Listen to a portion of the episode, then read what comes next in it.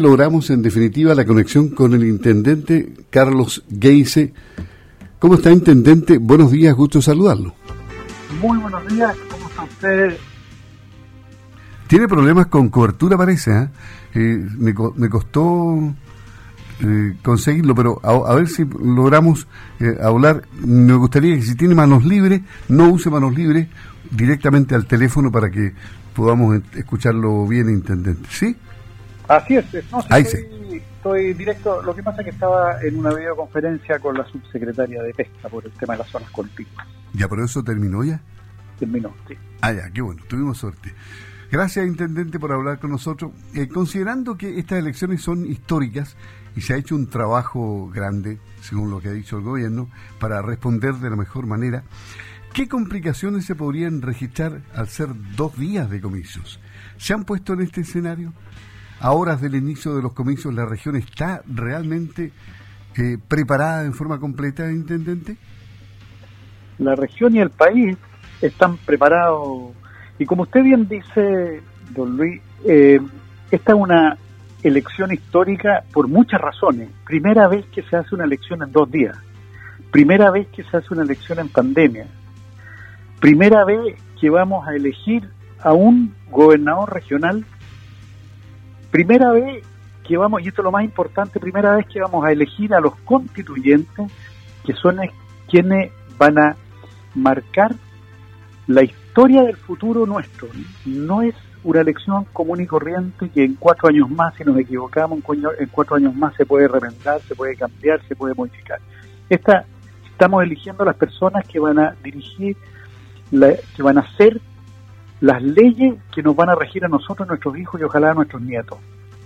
Eh, y además es histórica porque los pueblos originarios van a poder escoger de entre su propia gente quienes estén presentes en esa redacción. Por lo tanto, es una, eh, una elección que tiene muchas, muchos hitos que son históricos. Y, el, y se han tomado todos los resguardos necesarios. Eh, como usted sabe, las elecciones el encargado de la elección es el CERVEL, eh, que es un, ente autónomo, lo resguardan las Fuerzas Armadas, que son quienes tienen encargado eh, el orden y la custodia de, este proceso, y el gobierno se preocupa de que esto sea un proceso transparente, participativo, democrático, y, y en eso hemos hecho el mayor esfuerzo, sobre todo en que sea algo participativo que pueda, por eso que son dos días, para resguardar la salud de las personas y para poder permitir de que la mayor cantidad de los ciudadanos puedan ir a emitir su voto. Eso es lo que nos interesa porque la elección es sumamente importante eh, y se necesita que todos opinen. Hoy se efectúa la, la revisión de los locales de votación, entiendo. Eh, ¿Vienen primero a la, a la provincia de Osorno, intendente, con el general? Así es, hoy día eh, se hace eh, la revisión, que ya hemos estado revisando eh, distintos locales estos los días desde que se entregaron, pero hoy día vamos a visitar en la provincia de Osorno y en la provincia de Yanquihue y posiblemente alcancemos a llegar en la tarde a Chiloé también. O sea, la actividad es incesante en estos días y esperemos que todo se desarrolle de forma normal. ahora, dado que solo existe una dotación de 14 funcionarios para fiscalización en materia de transporte para toda la región de los lagos, información que fue confirmada a inicios de semana por el Ceremi de la cartera. ¿Qué coordinaciones se han efectuado para prestar apoyo para ayudar a supervisar que los recorridos de movilización, tanto terrestre como marítima, se cumplan realmente? Eh, bueno, el Ceremi ha tenido reuniones con toda la gente del transporte, tanto del transporte público eh, habitual que existe como de eh, el gratuito que va, a, que va a ser especialmente para esta elección, que son 473 recorridos en toda la región. Pero es importante también el trabajo que puedan hacer dentro de la ciudad el transporte colectivo habitual para que ellos puedan eh, estar con, con, con la mayor cantidad de máquinas y, para que la gente se pueda movilizar tranquilamente y no tenga que esperar eh, mucho tiempo.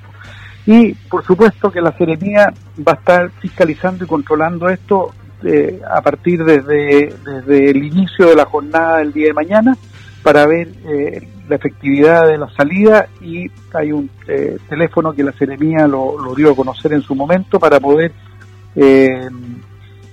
hacer los reclamos correspondientes si es que algún recorrido se atrasa, falla o tiene algún problema, como puede suceder efectivamente, y en eso le pedía al Ceremi ser bastante riguroso en, poder controlar eso, porque efectivamente en la mañana puede pasar de que una micro en algún sector no parta, o una lancha tuvo algún problema con el motor y en la mañana le costó partir y, y se atrasó el viaje. Entonces, poder controlar eso para poder tomar las medidas inmediatamente eh, y, poder solucionar el, el, problema que pueda eventualmente tener. Al principio usted se refería a la connotación histórica que tiene la, la elección de los convencionales constituyentes, pero también en estas elecciones se elige a quien ocupará el nuevo cargo de gobernador regional. ¿Qué importancia le otorga a usted considerando que ahora lo elige la gente y que desaparece la figura de intendente regional, la que se cambia por el delegado presidencial? Eh, claro, el, a partir del 14 de, julio deja de existir la figura de intendente y se transforma en dos figuras, una que es regional, que es elegido, que es el que de mañana y pasa, y el delegado presidencial. Se dividen las funciones. Hoy día el intendente ocupa eh, el cargo, por un lado, como representante del presidente de la República y por otro lado, como presidente del gobierno regional. Esos son los dos los, dos cargos que se dividen. El representante presidente de la República se mantiene como delegado presidencial y el eh, encargado, el jefe, el presidente de, del gobierno regional pasa a ser el gobernador regional que a quien vamos a elegir eh, mañana y pasado. En ese, en ese contexto, algunas voces del ámbito político de manera transversal, y eso es lo interesante, consideran que las atribuciones de estas autoridades son, me refiero al gobernador regional, son insuficientes y que pueden confundirse con las del nuevo delegado regional presidencial. ¿Está de acuerdo con, ese análisis?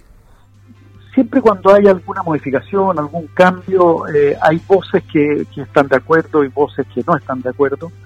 Eh, para hacer este cambio, esta modificación, esto no se decidió eh, el mes pasado ni el año pasado.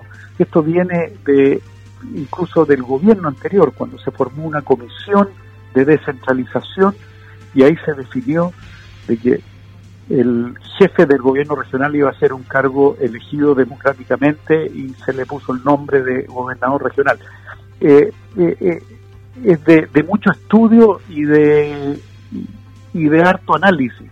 Por lo tanto, siempre pueden haber personas que creen que, es mejorable y como todas las cosas en la vida pueden ser mejorables, pero, pero es lo que se definió y, y es la forma en que va a funcionar. Ahora, las funciones de cada uno son totalmente delimitadas, muy claras y muy definidas, por lo tanto ahí no va a haber ninguna ninguna apreciación distinta.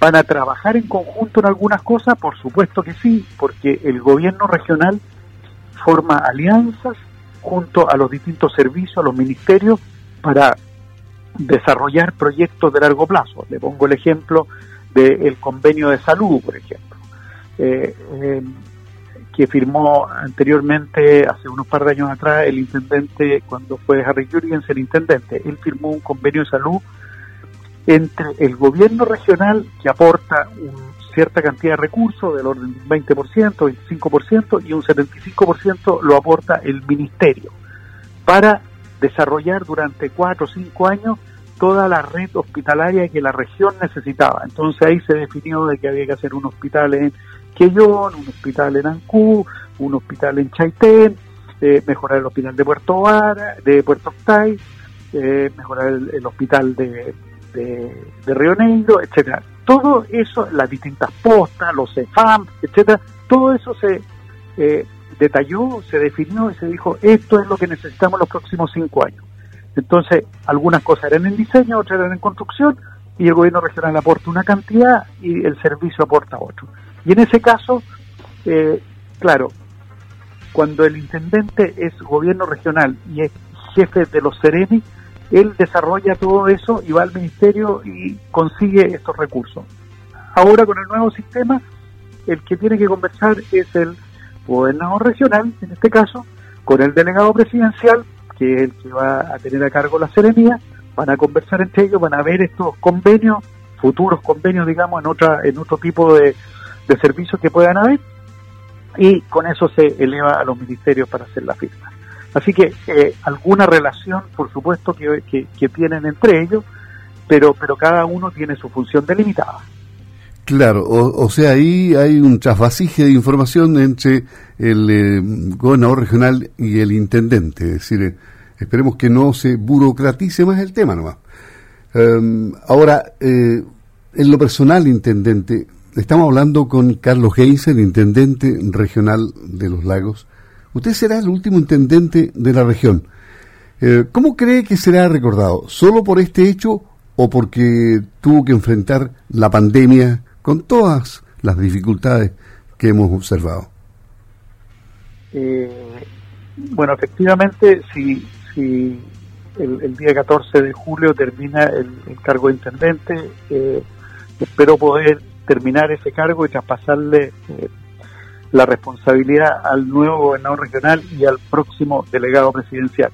Ahora, ¿cómo voy a ser recordado? Yo creo que el, el, lo mío ha sido una, una continuación de la gestión del intendente anterior, del intendente Harry Jurgensen, que estuvo durante casi tres años eh, dirigiendo la región y eh, determinando y ayudando a desarrollar cada uno de los lugares y de las personas que nuestra región eh, habitan y conviven.